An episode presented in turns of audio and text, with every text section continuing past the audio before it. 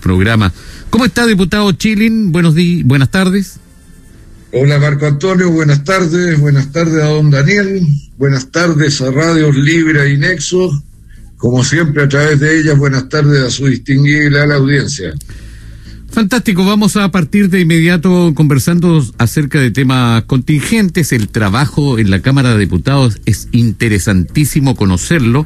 La comunidad desde un tiempo a esta parte se ha ido interesando en lo que pasa precisamente tras las puertas del Congreso Nacional en la avenida Pedro Montt en Valparaíso, porque ahí se realizan, se analizan, se decretan y de alguna manera eh, se sella eh, a través de las leyes eh, el, destino de, de, los ciudadanos de este país y, por cierto, su calidad de vida eh, para mejorarla o empeorarla. Por lo tanto, eh, están atentos los ciudadanos a lo que ocurre. De hecho, hay un canal de la Cámara de Diputados que eh, generalmente viene en estos paquetes de, de de, de, de, la televisión eh, de pago y muchas veces no, no le prestamos atención, pero ahora eh, tiene bastante sintonía.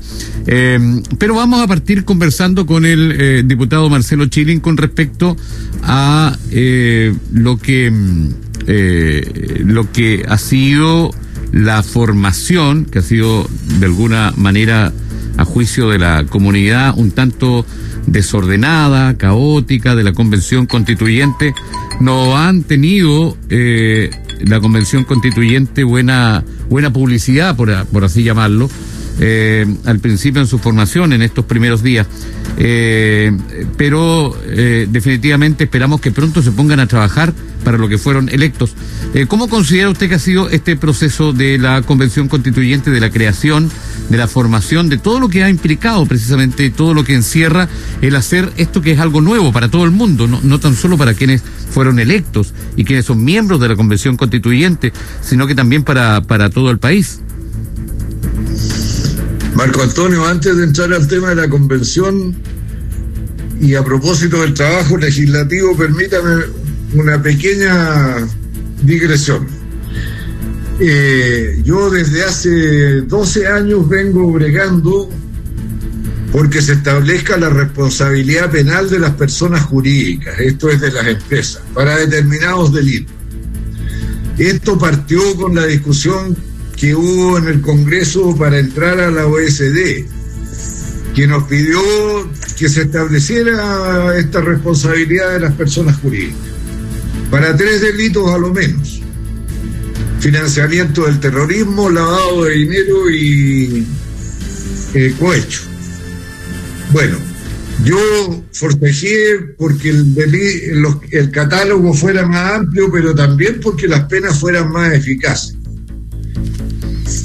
Y ocurrió que en la Cámara de Diputados, después de estos 12 años, lo hemos logrado. Y el proyecto ha pasado al Senado. Pero vea usted lo poco atenta que está la prensa y los periodistas. No se dieron ni cuenta de que este proyecto se estaba tramitando y que se aprobó salió de la Cámara con destino al Senado. En esta semana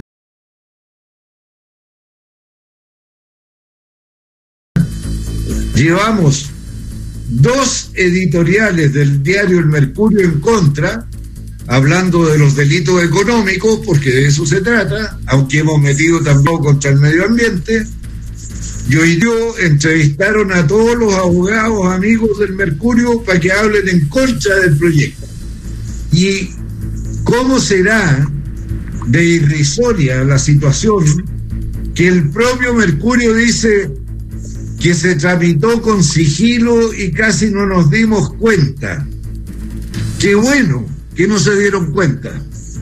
En todo caso, quiero contarle que el proyecto tenía una enorme fortaleza, porque yo me preocupé de buscar la adhesión del entonces presidente de Renovación Nacional, don Mario Desbordes, también diputado, que estuvo entre los 10 firmantes originales del proyecto. Y por eso prácticamente se aprobó por unanimidad. ¿Y dónde estaba el Mercurio y los lobistas y los grandes empresarios? preocupados de leceras, de lecera. Ahora, cuando ven un proyecto que va al corazón de las malas prácticas contra la colusión, que establece penas de cárcel efectivas, no de que los manden a estudiar ética, ponen el grito en el cielo, escriben editoriales, llaman a sus tinterillos a que les den argumentos y ellos mismos los ponen en sus páginas. Mire, hacía tiempo que no estaba tan contento como estoy contento ahora. Mm. Ah, porque esto significa que le dimos en el clavo con el proyecto. Y ya la gente va a sentir cuando sea ley, por supuesto que ya estoy en el Senado, aunque no soy senador, pero hablando con todos los senadores posibles para predisponerlo y sensibilizarlo favorablemente a este proyecto de ley que sí va a mejorar la vida de los chilenos, ya que alegan tanto de que el Parlamento no se preocupa de los chilenos, bueno, este proyecto sí se preocupa de los chilenos y va a terminar con los abusos y todo lo demás. Háblenos un poco de este proyecto, eh, diputado Chile. Hola. Diputado Parece que llegó Luis Pardo. Parece que llegó el diputado Pardo. Fantástico. Sí, estaba escuchando atentamente a mi colega Marcelo Chile en Marco Antonio. Gusto saludarte. ¿Cómo está, diputado? Eh, lo habíamos excusado y qué bueno que ya está eh, incorporado a esta conversación. Sí, sí. Bueno, solamente agregar, eh, Marco Antonio, que obviamente yo voté a favor de ese proyecto íntegramente y lo votamos todos en la bancada, no porque lo haya firmado tal o cual diputado, sino que porque compartimos la necesidad y lo hemos venido sosteniendo por mucho tiempo, de que delitos tan graves como el cohecho, como la colusión y en general los denominados delitos de cuello y corbata tengan una sanción penal ejemplarificadora y que no hayan aquí dobles estándares ni privilegios para nadie. Yo no, no estoy tan seguro de que el mundo empresarial esté en contra de este proyecto, porque yo creo que los primeros interesados en que eh, las, la, libre competencia funcione eh, adecuadamente son justamente quienes se dedican a, generar empresas y generar riqueza. Eh, me parece que el proyecto quedó sólidamente construido y no creo que vaya a sufrir mayores cambios en el Senado. Muy bien. Eh, yo no dije, que los empresarios estaban en contra. Y tal vez eh, podría estar de acuerdo con mi colega Luis Pardo de que a la larga le favorece, porque quiero recordar que el proyecto establece que hay, eh, por llamarlo popularmente descuentos en las penas en la medida que las empresas demuestren que adoptaron todas las medidas necesarias para evitar que ocurrieran ese tipo de malas prácticas. Y cuando lo demuestran, igual que cuando alguien tiene irreprochable eh, conducta anterior, hay una rebaja en eh, la penalidad. De modo que no es solo un eh, proyecto que busca sancionar, sino que también busca prevenir y educar en las buenas prácticas. Yo creo que quedó, como dice el diputado Pardo, bastante bien equilibrado y sólido como para materializar, materializarse como ley a la brevedad. El que alegó en contra, lo dije con todas sus letras, algún abogado que esté escuchando le puede ir a vender la noticia al Mercurio, el que alegó en contra es el Mercurio. ¿ah? Y que desde luego buscó a todos los abogados que van a perder la pega porque se especializaban en defender a los que incurrían en delitos de los denominados de cuello y corbata. Bueno, no sé si... espero las querellas, espero las querellas. al, diario El Mercurio. Bueno, pero me, me da la impresión lo importante, lo, importante, Marco Antonio, es que mi amigo Marcelo Chile no lo vaya a llamar Ricardo Lago y le tire la oreja. Por... Al expresidente Ricardo Lago, ¿por qué? Este, las penas. Bueno, hay... sí, sí, no resultaron porque Ricardo Lago se opuso a que hubiera pena de cárcel y, y de ahí surgen estas penas ridículas de, de, de clases de ética y todo No se escucha bien. No se escucha bien, se escucha eh, eh, entrecortado, pero, pero hay que reconocer, eh, diputado Chilin, que esto forma parte de esta agenda antiabusos que el año 2019 presentó el, el, presidente Piñera, ¿no? No, esto es de autoría parlamentaria. Y yo encabezo uno de los dos proyectos que se fusionaron y también participé en el segundo con el cual se fusionó. Esto es de autoría parlamentaria exclusivamente. El gobierno ni se asomó en el debate. Correcto. ¿Y, cuánto tiempo llevaba este proyecto en la Cámara de Diputados? ¿De cuándo, de cuándo tiene eh, fecha de creación este proyecto? ¿Aló? Llevamos como tres años, Marco. O sea, antes de la este agenda antiabuso del presidente Piñera. No, no es la ley antiabuso de Piñera. Por eso, pero viene de antes de la ley antiabuso que presentó, me, me, eh, da la impresión, si mal no recuerdo, el 2019, el presidente Piñera, después de los disturbios, después de todo aquello, ¿no? Sí, esto viene de antes, viene de antes. Eh, ok. Diputado Pardo, ¿lo perdimos en algún momento? Sí, desgraciadamente eh, se perdió, no sé si se alcanzó a escuchar. Lo último no. Yo, yo le decía a mi amigo Marcelo a Marcelo que no le haya tirado la oreja al presidente Lago. Parece que el presidente, Lago... Lago en particular, los, los que se opusieron a que hubiese pena de cárcel para la colusión y estos delitos. ¿Y usted, diputado Pardo, está de acuerdo con que exista pena de cárcel para estos delitos? Absolutamente, y de hecho no solo voté a favor de este proyecto de ley en todas sus partes, sino que promocionamos y muchas veces lo conversamos en la radio y, en los medios. Eh, yo creo que efectivamente, como dice Marcelo, eh, dentro de toda la vorágine a lo mejor eh, pasó medio desapercibido, pero, pero fue votado unánimemente y, por lo menos por mi sector y no y no porque lo haya patrocinado algún diputado en particular, sino que porque estamos absolutamente convencidos de que es necesario dar estas señales potentes hacia la ciudadanía y que desgraciadamente no se dieron antes. Así es. Bueno, especialmente este tema del delito de colusión, ¿ah? eh, eh, que sorprendió a los chilenos, indignó a los chilenos cuando no tan solo una línea de, producción de productos de primera necesidad como la farmacia, sino que también fueron los pollos, después fueron los papeles higiénicos.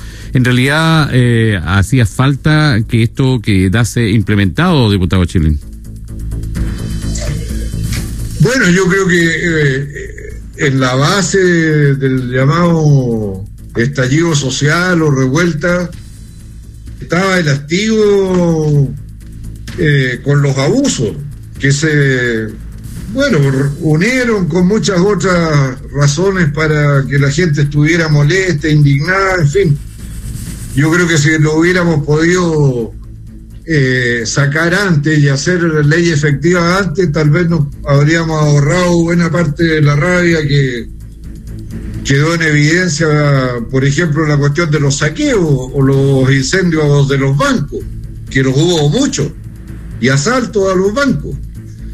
Y lo que reflejaban era eso, la gente andaba como buscando las marcas para desquitarse con ellos. me imagino que se recuerdan de esos episodios. Pero bueno, más vale tarde que nunca. Por algo hay reacciones en contrario, a alguien le molestó, pero como decía Don Quijote, dejemos nomás que hablen, señal de que marchamos. Muy bien, eh, pero habíamos iniciado la conversación con un tema que, eh, que eh, quedó ahí en, en, el aire. le preguntábamos al diputado Chile y ahora que se incorpora el diputado Pardo aprovechamos de conversar con él también con respecto a cómo evalúa esto que ha sido ya más de un mes de la creación de la convención constituyente, en donde no ha habido una muy buena publicidad, con, eh, con, situaciones que escapan de lo que era eh, algo urgente que parecía que comenzasen a ponerse de acuerdo los constituyentes para elaborar, para redactar la nueva constitución. Ahora hay fe de que eh, después de pasado este torbellino, estas situaciones que, que coparon la agenda noticiosa, ahora sí la convención se ponga a trabajar, diputado Pardo. Yo espero que así sea, Marco Antonio, lo he dicho siempre. Eh, muchas muchas eh, veces eh, se nos criticó por no compartir el mecanismo de la convención constituyente y no lo compartíamos porque efectivamente es un mecanismo muy pocas veces usado eh, en la experiencia de los distintos países que han tenido que redactar una constitución. Es muy difícil redactar una constitución en 355 personas, pero es lo que la ciudadanía decidió y por lo tanto hay que respetarlo y apoyarlo. Ahora, yo espero que efectivamente lo hagan, lo hagan dentro del plazo y se aboquen realmente a redactar la nueva constitución y no a hacer otras o a, interferir en otras materias que no son las que corresponden. Sin embargo, eh, a mí me parece muy preocupante, primero, que no hayan dejado entrar a la prensa, eh, que haya habido esa, esa discusión respecto de permitir o no que la prensa estuviese presente en las tribunas, tal como están las tribunas de la Cámara de Diputados, del Senado y de cualquier otro organismo eh, democrático, y que hoy día también hayan constituyentes, leí en la prensa ayer, que objetan que vayan a la Comisión, por ejemplo, de Derechos Humanos de la Convención Constituyente aquellos que no estén de acuerdo con que las violaciones durante este periodo denominado del estallido social fueron violaciones sistemáticas a los derechos humanos. O sea, si yo no comparto esa expresión, eh, no puedo ir a opinar eh, en la comisión que va a analizar ese tema en la Convención Constituyente. Entonces, ya son varias las señales de alerta respecto de eh, la imposición de determinados criterios, de determinadas visiones que, que no es lo óptimo si se quiere construir efectivamente la casa de todos. Va a ser la casa de unos pocos si empiezan desde, desde antes ya de debatir la constitución a poner restricciones respecto de quienes pueden o no pueden opinar en las comisiones de la convención. ¿Cuál es su mirada con respecto a este tema, diputado Chile? Marco Antonio, yo creo que la convención ha tenido la dificultades naturales de algo que es completamente nuevo, inédito en nuestra historia, eh, cosas que van, bueno, desde los problemas de la instalación material, acuérdese que había problemas con las comunicaciones, con el internet, con esto, con lo otro, pero aparte de ello también es normal que haya un periodo de reconocimiento entre las personas que están participando, porque independiente de que puedan tener ideas diferentes, son seres humanos que igual conviven, hablan, se saludan, de repente almuerzan juntos, y ahí se va creando un clima que permite que las cosas avancen. Ahora este clima no se produce automáticamente y este avance, como se ve, también progresa institucionalmente. Se han elegido más vicepresidencias en esta semana y se han elegido de manera bastante plural e integradora, al punto que esto ha provocado el disgusto de algunos, como el Partido Comunista que se enojó porque, no sé, una persona no quedó, ¿ah? que era cercana a ellos, militante del Partido Comunista pero la gran mayoría está sentada en la conducción de la Convención Constitucional. Y yo creo que todavía faltan detalles de, avances en eh, eh, particularmente el reglamento. Yo creo que este mes que se avecina va a ser el mes del reglamento y como dijo el vicepresidente de la convención, el señor Baza, eh, que estimaba que a partir de septiembre ya se iba a entrar a los temas y a la redacción de los temas que propiamente debe abordar la convención constitucional. Así que yo no me tomo tan eh, eh, con tanta preocupación lo que ha venido ocurriendo hasta ahora, lo encuentro más bien como parte natural del proceso de, instalación de la convención. Lo que pasa es que hay una presión y un sentido de urgencia por respecto al tiempo. Es un año no más, ya, y de ese año ya ha pasado un mes. Eh, sí, pero a él, oiga, Marco Antonio, esto lo hemos conversado 500 mil veces. La Constitución tiene dos grandes libros, por llamarlo así. Uno, la parte dogmática, donde están los derechos, los deberes, y otro, la parte orgánica, donde está la organización del poder del Estado. en los derechos y deberes. ¿Usted cree que alguien va a decir que está contra la libertad de prensa, contra la libertad de asociación, contra la libertad de expresión, contra la libertad de manifestación, contra los derechos civiles y políticos que caracterizan a los países democráticos de todo el mundo? Nadie, pues tampoco estamos hablando de que van a inventar la pólvora. ¿Dónde puede haber más controversia en ese capítulo? ¿Cuáles son los derechos sociales que van a estar garantizados? Donde el ciudadano, si no les cumple el Estado, pueden reclamarlo frente a la justicia. Ahí puede que haya algunas controversias, cuáles van a ser, cuál va a ser el, el grado, si va a tener gradualidad la exigencia del cumplimiento de la garantía o no, en fin. Y en la parte orgánica, la división de poderes fundamental entre el Ejecutivo, Legislativo y Judicial, ¿usted cree que alguien va a decir, no, juntémoslos todos en uno solo? ¿O juntemos dos en uno solo?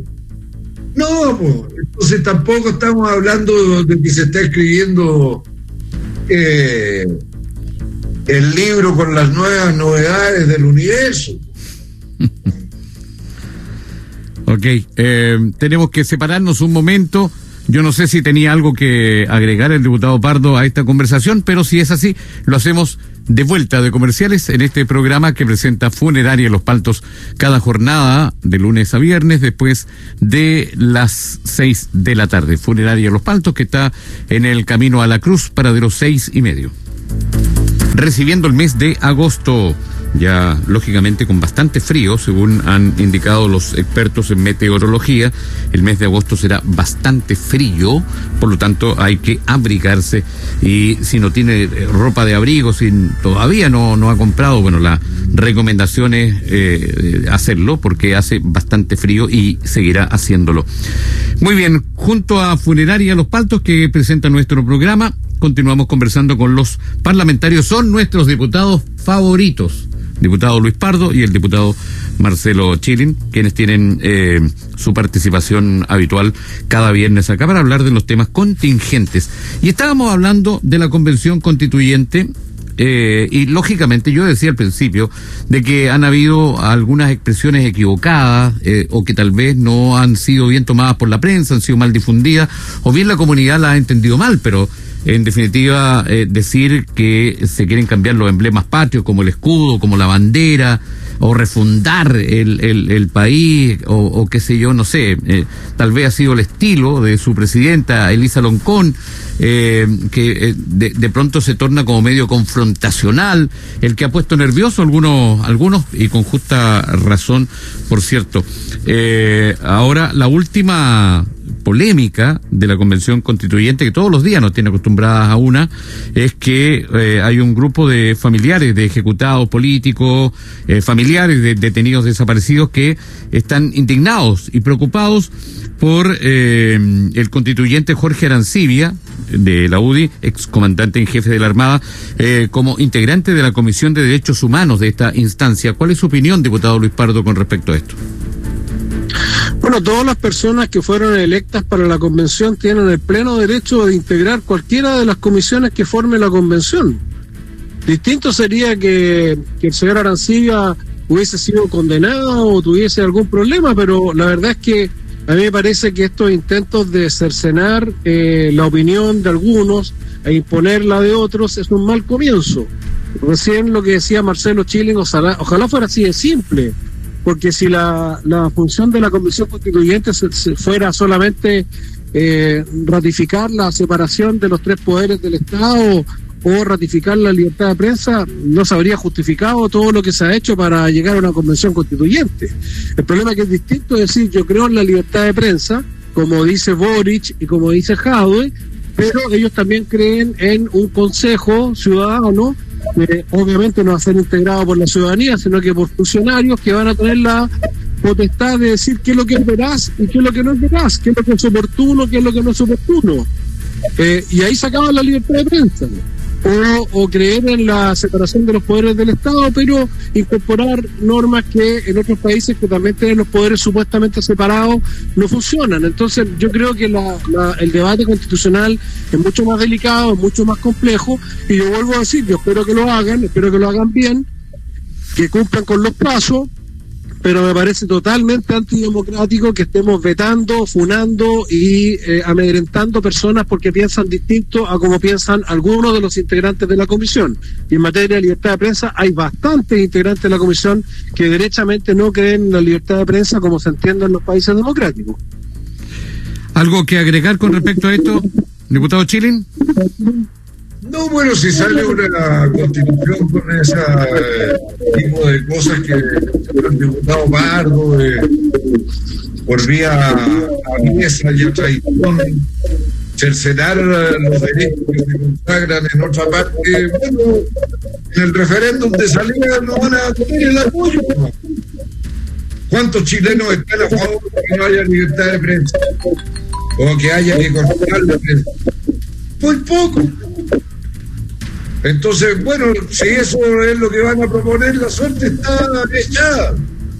Ahora, sobre el tema de que qué constituyentes pueden participar en qué comisión, o sea, todos los constituyentes pueden participar en cualquier comisión y en cualquier debate. Otra cosa es que se organicen en comisiones para, bueno, abordar sistemáticamente y en profundidad la discusión en detalle de cada uno de esos temas pero eso no significa que el resto de los constituyentes no pueden ir a meter la cuchara ahí. Y yo no comparto la visión que tiene el ex almirante Arancibia de lo que ocurrió en Chile en los años 70. Para nada. Pero él tiene derecho a expresar su opinión. Y además hubo gente que votó por él para que fuera a expresar su opinión a la Convención Constitucional. Por lo tanto, he ajustado a, a, lo legítimo que el almirante Arancibia sea parte de esta comisión, según el diputado Chilin. Sí, por supuesto. Y si quiere meterse en la economía también, no hay problema. A mi juicio.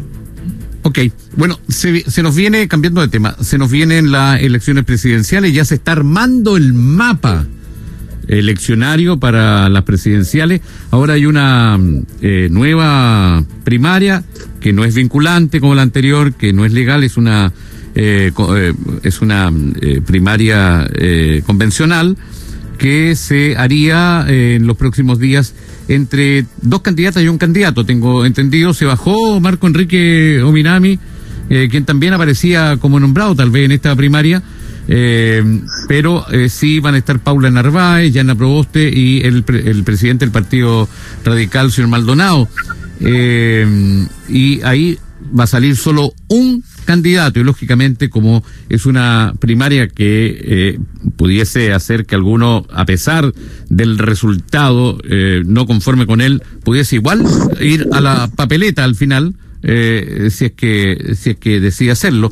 Pero en el fondo de estos tres debiese quedar uno, por lo tanto quedaría conformado el, mapa eh, eh, presidencial con Gabriel Boric, con Sebastián Sichel, con José Antonio Cast, lógicamente, y con uno de estos tres que acabamos de mencionar. por lo tanto, habrían cuatro candidatos a, eh, y, tal vez lógicamente aparecerían otros otros nombres que no, ni siquiera eh, conocemos o que hemos escuchado tangencialmente en esta papeleta, pero serían cuatro los principales candidatos.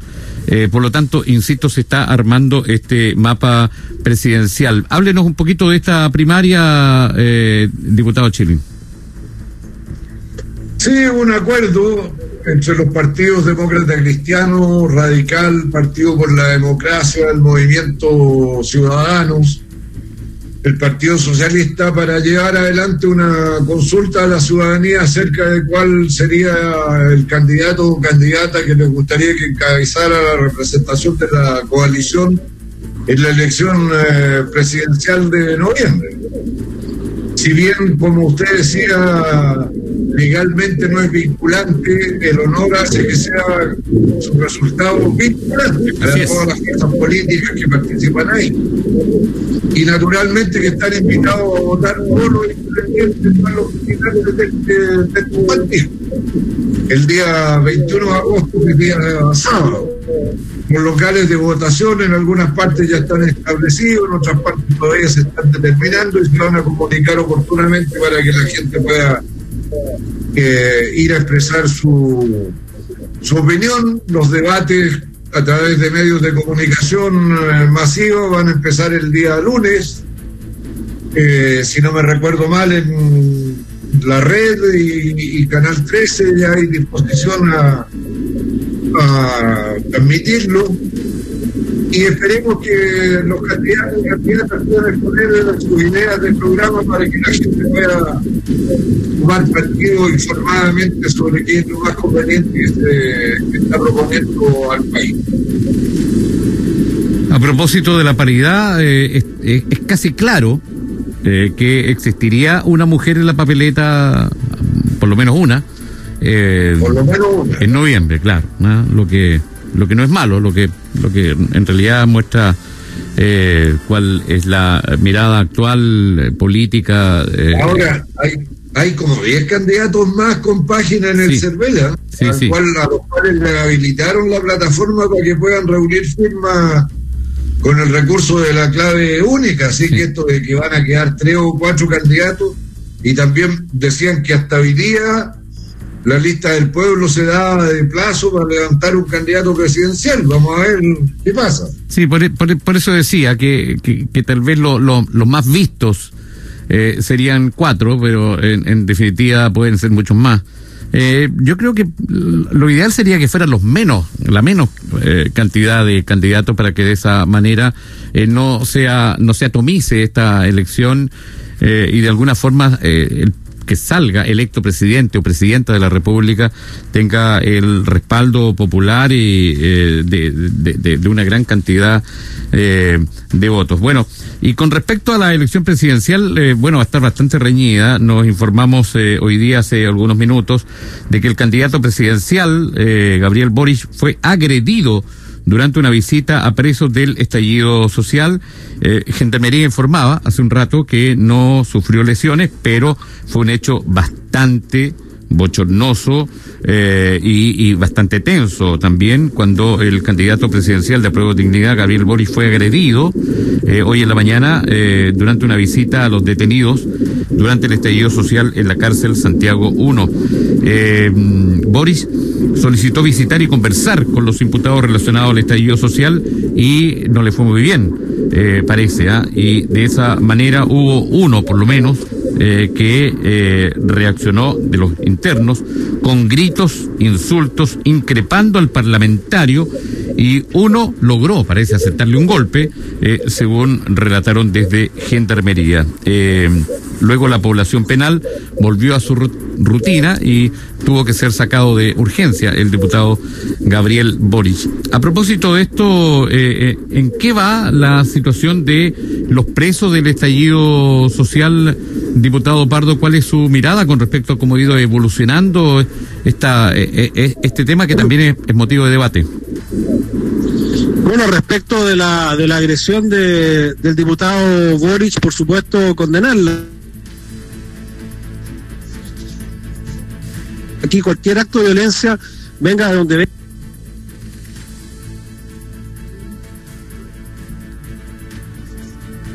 Se le va sí, se le va la, se le va la onda al, diputado Pardo. Eh, en realidad debe ser porque va en camino el diputado Pardo. Yo sé que estaba en una, va rumbo a una reunión, eh, diputado Chile, pero bueno, eh, diputado Pardo, si nos está escuchando, vamos a, escuchar la opinión del diputado eh, con respecto a lo que le ocurrió a su colega Boric allá en, en, la cárcel, en, en, Santiago, Santiago 1. Tiene que haber sido un momento bastante tenso para Boric, eh, diputado. Bueno, por supuesto que yo repudio ese tipo de cosas. Además, el diputado Boric va con tal vez la mejor de las intenciones a conocer la situación. independiente de quién sea el, afectado, eh, el país va a tener un presidente con un respaldo mayoritario. Ya, ok, alcanzamos a escuchar así como el tango, tan, tan, eh, lo que decía el diputado Pardo, diputado Pardo, lo perdimos en un momento, ¿ah? pero eh, alcanzamos a escuchar lo medular que, repudiaba estos hechos de violencia, bueno, que eh, ocurren al interior de la cárcel. Un interno fue quien agredió a, al diputado Boric y estábamos escuchando en, en, en, este sentido al diputado Chirin. Sí, decía Marco Antonio que yo también repudio lo que le ocurrió al diputado Boris, pero con un agregado que es bien absurdo que personas que el diputado Boris buscaba beneficiar con su presencia, enterándose de su situación y de si él podía hacer algo por ello, eh, terminan eh, agrediéndole. O sea, es gente que hay que preguntarse cuál es el alcance de su inteligencia. Y bueno, yo creo que es bien decidor lo que le ha ocurrido al diputado Boris respecto de la naturaleza de estas personas que lo agredieron. Pero bueno, mi solidaridad para el diputado Boris. Muy bien, y con respecto a, a este tema que al parecer aún no se resuelve, eh, los números de, eh, el catastro o, quiénes son eh, y por qué están acusados. Yo creo que también ha habido y existió ahí una lentitud por parte del Poder Judicial con respecto a dar claridad y una vez por todas despejar quiénes son los que están acusados por ciertos delitos. Hay otros que ya están incluso condenados. Eh, pero se sigue hablando de los presos de revuelta y un tema que, que es un ruido que, que, provoca molestia y que ojalá el Poder Judicial colaborara también eh, para despejar todas las dudas de una vez por todas. ¿Quiénes son? La, la, la verdad, Marco Antonio, es que eh, las cifras que se conocen eh, es de, de 26 personas que están detenidos por delitos vinculados a los hechos de violencia en el periodo de, octubre en adelante. Eh, eso, eh, pero esto que se dice que el Poder Judicial, yo soy bien crítico del Poder Judicial en muchas cosas, pero acá le están pidiendo al Poder Judicial que se pronuncie por delitos que no existen porque acá están diciendo que son presos políticos y los que están presos, que para ellos son presos políticos, están presos por saqueo, por incendio, por agresión de, de, obra a, carabineros, por ese tipo de, conducta. Entonces, eh, eh, si, si usted le pregunta al Poder Judicial, dígame cuántos son los presos políticos, obviamente el Poder Judicial no le va a poder decir cuántos son los presos políticos porque no hay presos políticos. Entonces, pero la cifra eh, más certera que se ha conocido cruzando datos que es que en prisión preventiva serían 26 las personas, en algún minuto fueron 28 que estarían eh, eh, con prisión preventiva por haber sido, por estar en, en, en, proceso, ¿no es cierto?, por delitos de violencia eh, vinculados a los episodios de octubre en adelante. Sí, pero, pero no, no han sido juzgados, a eso me refiero. O sea, ya quemaron, saquearon, robaron, pero júgenlo por eso. Bueno, esa es la crítica general que todos le hacemos al, al, al, sistema judicial, pues, y eso no le pasa solamente a ellos. O sea, ¿cuántos hoy día personas están, eh, eh, cuántos casos están pendientes de resolución, si ahí tenemos un grave problema del cual eh, hemos sido siempre críticos y, por supuesto que hay que, solucionar. Pero, pero el tema de, estos 26 que están en, prisión preventiva probablemente estén vinculados a diligencias y temas que estarán en, en, curso que igual no justifican la demora, suponiendo que hay una demora comparativamente con otros procesados, no lo sabemos tampoco. Correcto, porque insisto, es un ruido tremendo que, que, provocan y siendo tan poco, eh, tal vez pudiese, pudiese eh, hacer un, esfuerzo profesional eh, el, quien corresponda para poder dilucidar esta situación y deje de ser un tema nacional que, que, distraiga, por cierto, también la concentración en otras cosas que son importantes. Yo no sé cuál es su mirada, diputado Chilling. Bueno, sobre el tema de los números de los presos relacionados con el estallido social, es cierto que hay una cifra oficial que bordea los 26, eh, pero al parecer hay más casos relacionados con, con, la situación. Ahora, eh, yo creo que está bien, hay que pedirle diligencia al Poder Judicial, a la Fiscalía, a las policías, de modo que estos procesos puedan avanzar y resolverse. Pero hay otra controversia que es mucho más complicada sobre el tema de cuál es la medida que corresponde, porque esto del indulto que fue planteado por el senador de esta región eh, del Frente Amplio, eh, el indulto procede cuando hay sentencia firme y uno la cambia por otra pena. Pero estas personas, una buena parte, no, no tienen sentencia. De ahí que sea más adecuado el camino de pedirle a la justicia, al sistema judicial, que actúe con más rapidez. Ahora, eh, el camino cuando no hay una pena firme es el de la amnistía, que viene del término griego amnesia, olvido, y se hace como que las cosas no existieron. Pero la amnistía, bueno, la amnistía, como todo está relacionado con el estallido y los sucesos y las motivaciones políticas o sociales que pudo haber detrás, bueno, los carabineros que actuaron también actuaron en razón del problema eh, político, social que, que había en el país, entonces de repente se vieron sobrepasados, hicieron algo que no correspondía al protocolo, y ellos también son susceptibles de la amnistía, sí o no. Y esa pregunta hay que hacerse a los que están pidiendo estas cosas. Que las conteste el diputado este, el senador ya ni me acuerdo ni cómo se llama. La Torre. La Torre, la Torre. De Revolución Democrática. Eh, nos quedan cuatro minutos, así es que este, esta es una pregunta que hace la galería, que hace el pueblo. Dos minutos para responder, eh, para, para que podamos ceñirnos a los tiempos al diputado Pardo Chilin. Eh, IFE universal hasta diciembre o retiro, cuarto retiro del 10%. ¿Cuál es su mirada, o ninguno de los dos, diputado Pardo. No, yo creo que el IFE hay que mantenerlo en tanto estén las condiciones de pre ¿Ya? precariedad. Ya. Entiendo que hay que mantenerlo hasta que se mantengan las condiciones de precariedad debido a la pandemia. Eh, no está el diputado Pardo, ¿no? Diputado Chilin, lo mismo. Nosotros tenemos un ingreso familiar de emergencia universal que cubre todo el registro social de hogares, más las nuevas incorporaciones que se puedan haber producido en este periodo, vigente hasta eh, septiembre, mes en el cual lo que se ha recibido eh, en los meses de junio. En necesidad económica que están sufriendo muchas familias. Ah, indefinidamente. Ya, ok. Era lo que habíamos. ¿Se Sí, ahí, ahí, ahí redondeamos un poquito la, la, su pensamiento y su respuesta. Estábamos con Marcelo Chilin.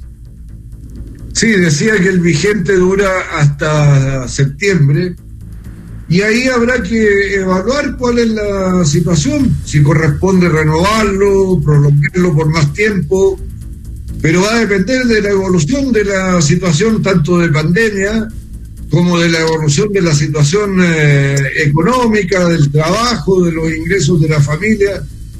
Resolverlo hoy día yo lo encuentro un poco prematuro, no, ya. no sé bien, me imagino que lo prematuro de la discusión tiene que ver con que algunos anticiparon a decir de que había que impulsar el cuarto retiro del 10% de la AFP y esa es la razón que hace que se adelante el debate, tal vez. Sí, pues iba a ser un tema de campaña también. Ya escuchamos ahí a candidato Sichel indicando que por ningún motivo el cuarto retiro. Y tampoco hemos visto al presidente Villena tener una voluntad de ni, ni lo uno ni lo otro, porque dijo que sí, que se mantendrá la ayuda económica, pero eh, fomentando y poniendo el énfasis en la eh, recuperación de los empleos. Por lo tanto, tal vez el IFE tampoco se ve como una posibilidad hasta diciembre, que es lo que tal vez podría ser lo más criterioso, tomando en cuenta que un cuarto retiro claramente eh, eh, hay muchos que están de acuerdo en que sería una mala política. Eh, muchas gracias, diputado Pardo, por haber estado con nosotros. Gracias a ti, Marco Antonio, y a todos quienes nos escucharon. A seguir trabajando por Chile, diputado Chilin. Gracias, Marco Antonio, don Daniel, colega Luis Pardo, que tengan muy buenas tardes todos. Muchas gracias. Nos encontramos el próximo lunes a las seis. Gracias, Daniel, que esté muy bien. Un abrazo, compañero.